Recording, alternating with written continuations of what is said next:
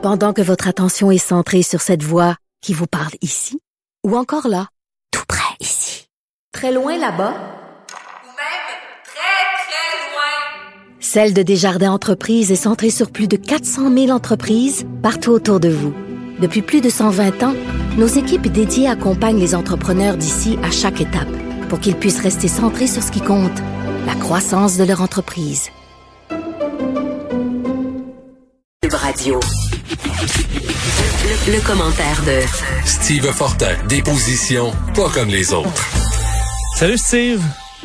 Hey, salut, comment ça va? Ça va bien. Euh, hey, commençons. Je veux rappeler cette nouvelle euh, euh, qu'on vient de recevoir il y a quelques minutes à peine. Je sais même pas si tu l'as entendu par rapport à Claude Julien, euh, l'entraîneur-chef des Canadiens de Montréal, hospitalisé, devrait rater le reste de la série contre les Flyers de Philadelphie. C'est, ça a été confirmé par Marc Wow. Bergevin pendant un très bref point de presse. Euh, ce qu'on dit, c'est qu'il aurait, c'est le collègue Renaud Lavoie, que cette information-là, qu'il a, bon, ressenti des douleurs à la poitrine pendant la nuit. Il est à l'hôpital. Pas de lien avec la COVID-19. On sait qu'on s'est évidemment dans la ville bulle.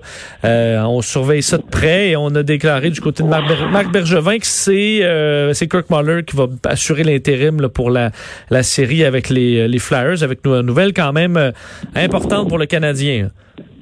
Ah, mais hein, écoute, euh, tu me dis ça, puis euh, je voulais juste d'apprendre. Moi, j'a- j'avais pas vu ça passer. Il y a Jacques Martin aussi de mon coin de pays qui a, qui a été laissé aller par les Penguins de Pittsburgh après la après la série contre le Canadien. Le Claude Julien qui, euh, qui se retrouve un peu sur le carreau.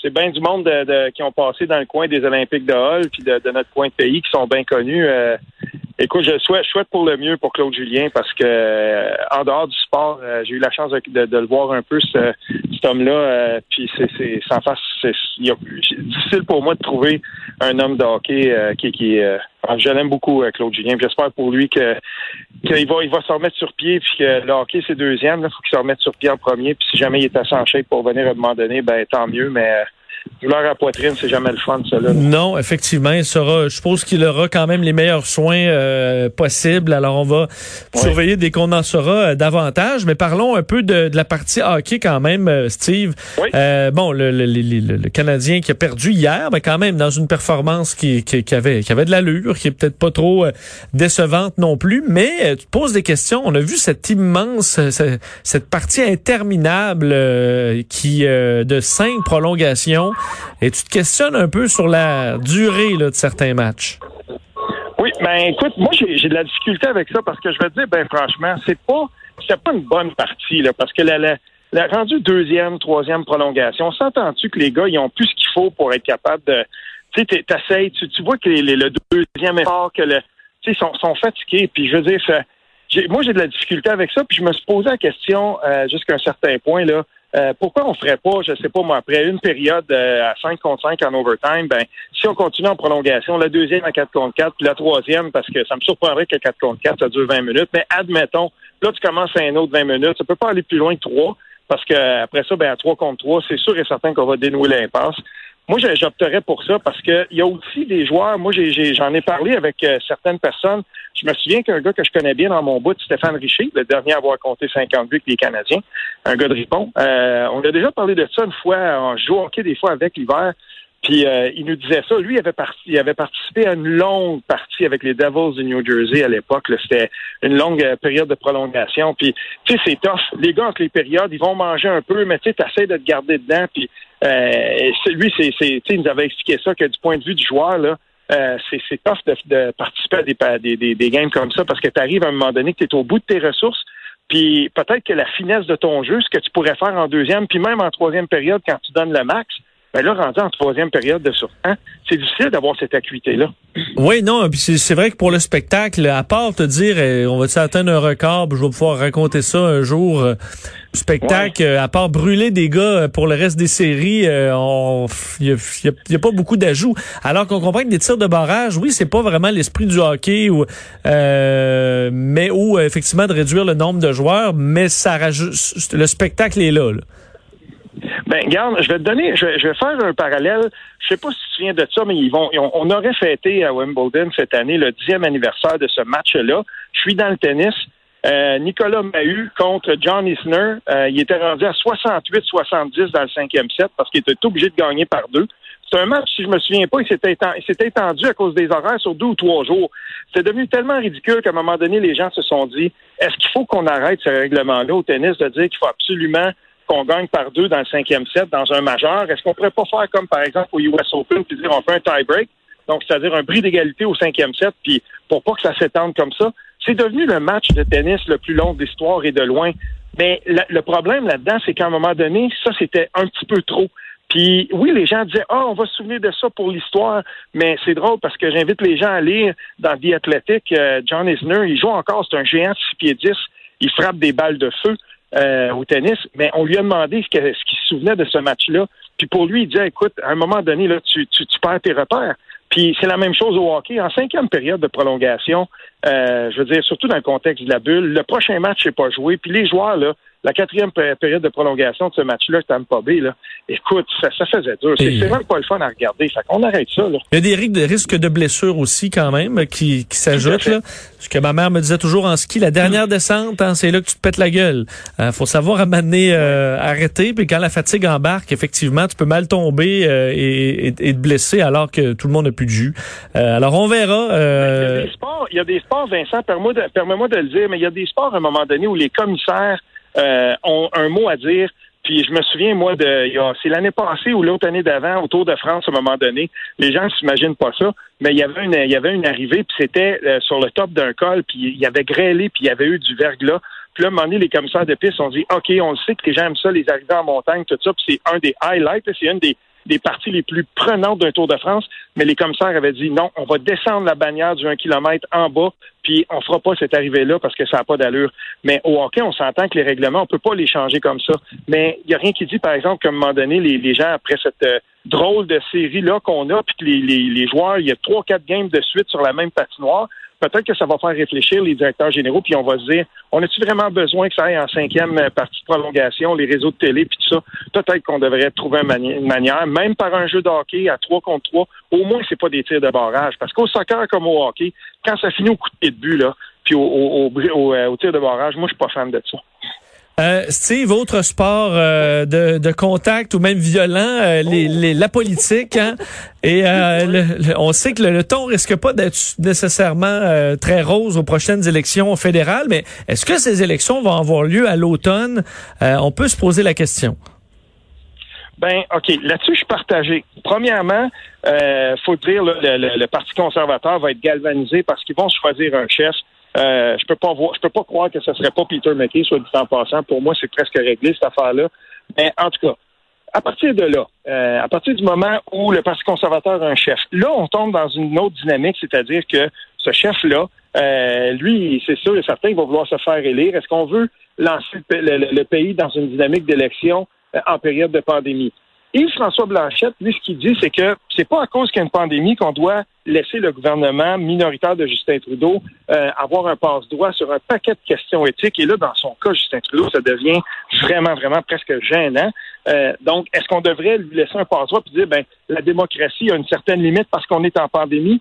Une grosse question. J'ai pas la réponse à ça, mais il y a une chose que je sais par contre, que parmi les partis qui sont à, à- à la Chambre des communes à Ottawa, euh, il y en a au moins un qui est assez proche idéologiquement de Justin Trudeau, qui n'a pas une maudite scène pour aller en, élection. Il me dirait non, non, c'est pas vrai. On- Non, le NPD, là, euh, les coffres sont loin d'être garnis. Puis on s'entend que euh, je suis pas sûr qu'il y ait un appétit. Fait que si jamais le bloc réussit à fédérer euh, par exemple, à sa cause, puis dire ben le- le- les conservateurs vont embarquer.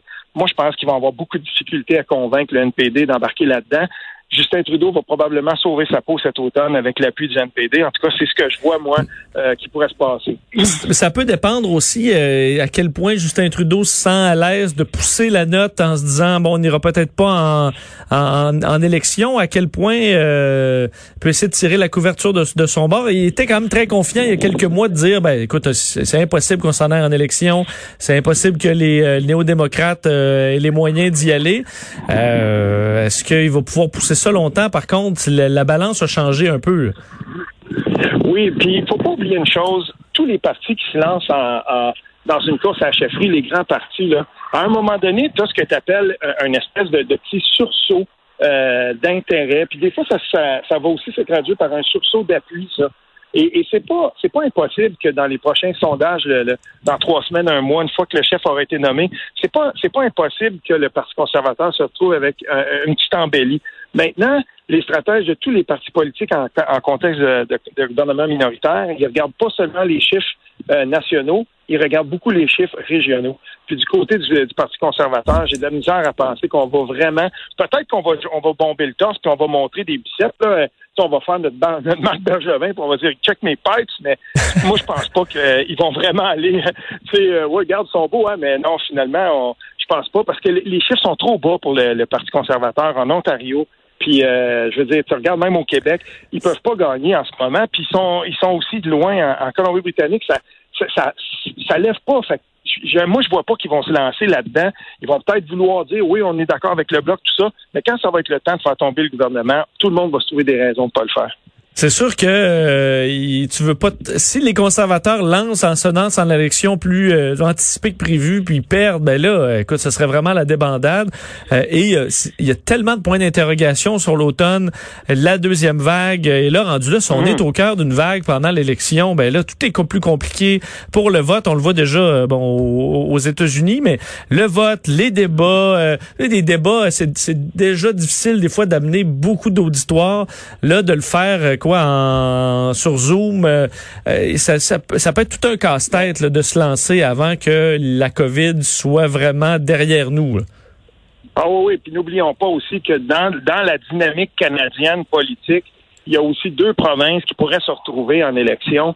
Et dans ce temps-là, c'est toujours un peu plus compliqué euh, pour les partis fédéraux. Là. Quand ils regardent, euh, eux, ils sont obligés de regarder aussi la température politique provinciale dans toutes les provinces. Et les provinces le font aussi euh, inversement pour le fédéral. Mais en ce moment, là, euh, je regarde du côté de, du Nouveau-Brunswick, c'est limite. Puis euh, n'oublions pas qu'en Colombie-Britannique, c'est pareil. Là, on est dans deux cas où les gouvernements sont très, très minoritaires. Ça tient à un siège ou deux. Euh, puis euh, là, en ce moment, à- au Nouveau-Brunswick, pour ceux qui suivent pas ça, moi, je peux vous dire, euh, il y, a un- il y a un blitz de trois jours de négociation entre le, le premier ministre Blaine Higgs puis les partis d'opposition. Puis il a dit, je donne trois jours, faut qu'on s'entende. Vous me donnez votre parole qu'on tombe pas avant 2022, puis on va continuer à gouverner. Euh, excuse-moi, là, mais les, les partis d'opposition sont pas prêts à y faire ce chèque-là, puis pas rapidement comme ça, puis pousser euh, quasiment là, dans le dos euh, à contre euh, contre leur gré. Là, ça, ça va. faut surveiller ce qui va se passer au Nouveau-Brunswick, parce que cette, cette province-là pourrait se retrouver en élection pas mal plus vite que le fédéral. Mais j'imagine, j'ai eu le flash là, d'imaginer à l'automne M. Trudeau sortir de sa maison avec les deux sapins pour nous refaire un point de presse quotidien interminable. Euh, il y a peut-être quand même la population va avoir tu sais, un sentiment de et, et ça même au Québec avec les points de presse du docteur Arruda et de monsieur Legault si on a à revenir là-dedans je sais pas si là le le- le- le- l'adhésion là euh, va être plus difficile à avoir parce que on n'a plus le goût de retomber dans le même euh, dans, dans le, le jour de la marmotte là. Non, puis euh, Dieu sait qu'on n'a pas le goût non plus de se retaper les, les espèces de, de points de presse de Justin Trudeau où il y a beaucoup, beaucoup de mots, puis souvent pas beaucoup de contenu. Euh, J'espère qu'on, qu'on- s'il vous plaît, là, on- portez votre masque, puis euh, on va s'épargner ça, gang. Euh, ensemble, on va essayer de que, ça arrive pas, ça, parce que sincèrement, je suis pas sûr, même politiquement, pour les stratèges, euh, à un moment donné, on a tellement vu ces politiciens-là. Là, Justin Trudeau va se présenter, et même en campagne électorale, lui-même humainement, avec ce qu'il vient de gérer, tu sais, s'en aller sur le, le la, la, le campaign trail, comme on dit en anglais, sur le chetis. Ben, je sais pas. Ça serait vraiment difficile. Fait on parle de ça, mais vraiment pour te dire, là, moi, je pense pas qu'il va y avoir des, des. Je serais très surpris qu'il y ait des élections à l'automne. Euh, mais c'est sûr qu'on va bomber le torse parce que le bilan éthique de ce gouvernement-là, le gouvernement Trudeau, c'est vraiment gênant. On va voir ça dans les prochains mois assurément qu'on va qu'on va s'en reparler Steve un gros merci à demain Oui, salut bien. salut